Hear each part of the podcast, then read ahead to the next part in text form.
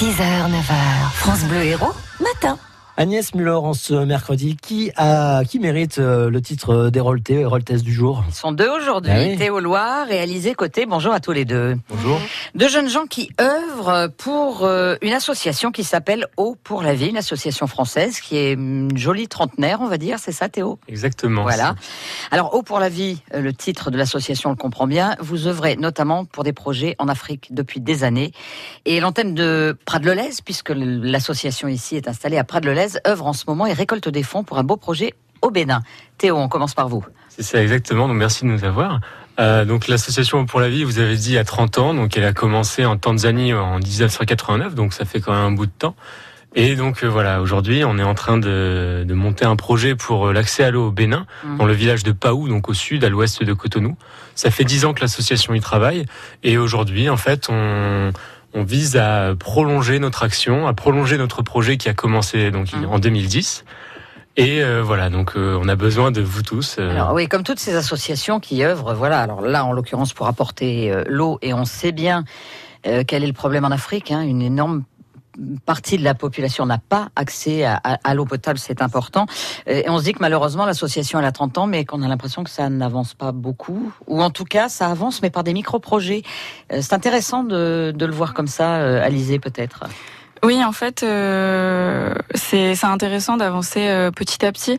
Euh, là, par exemple, pour ce projet, en fait, c'est un projet qui a commencé à la base dans les années 90, où c'est l'Agence française de développement qui a investi justement euh, une adduction d'eau villageoise, donc un, un réseau d'eau potable pour le centre du village de Paou.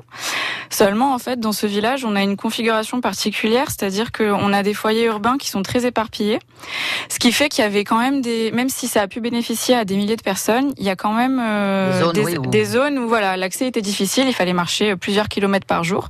Donc, dans un premier temps, notre association a intervenu euh, avec un premier micro-projet d'extension de ce réseau justement Oui. euh, en 2010 pour pouvoir euh, voilà. Et donc, il faut Et- acheter le matériel, forcément. Hein. Et oui, Voilà. c'est ça. Et aujourd'hui, voilà, on est sur euh, un nouveau projet qui là consiste, qui en fait, on est parti sur un, un tout nouveau projet parce que techniquement, c'était plus possible.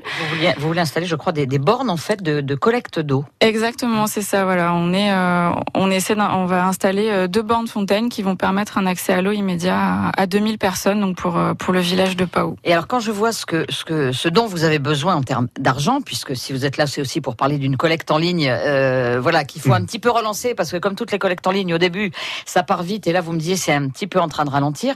Vous avez besoin là de, de à peine plus de 2000 euros, ce qui paraît être une goutte d'eau sans jeu de mots. Alors voilà, en fait, oui, l'association elle essaye de valoriser vraiment la participation et l'inclusion de, de tous, donc Oui. des citoyens ici, mais Oui. aussi euh, au Bénin, forcément, parce qu'à chaque fois on essaye de faire participer les gens. Là-bas, on a des partenaires, des agences de développement euh, local, Mmh. euh, des on a créé des comités de gestion de l'eau pour que les citoyens eux-mêmes puissent gérer euh, ce- leur- ces infrastructures Mhm. et puissent les maintenir en bon état. Alors donc, en on, fait- on- on veut vous aider, on fait comment? Elle est où cette Alors, cagnotte en ligne? Pour nous aider, il faut aller sur le site KissKissBankBank, c'est un des leaders Oui. français de la cagnotte en ligne. Mhm.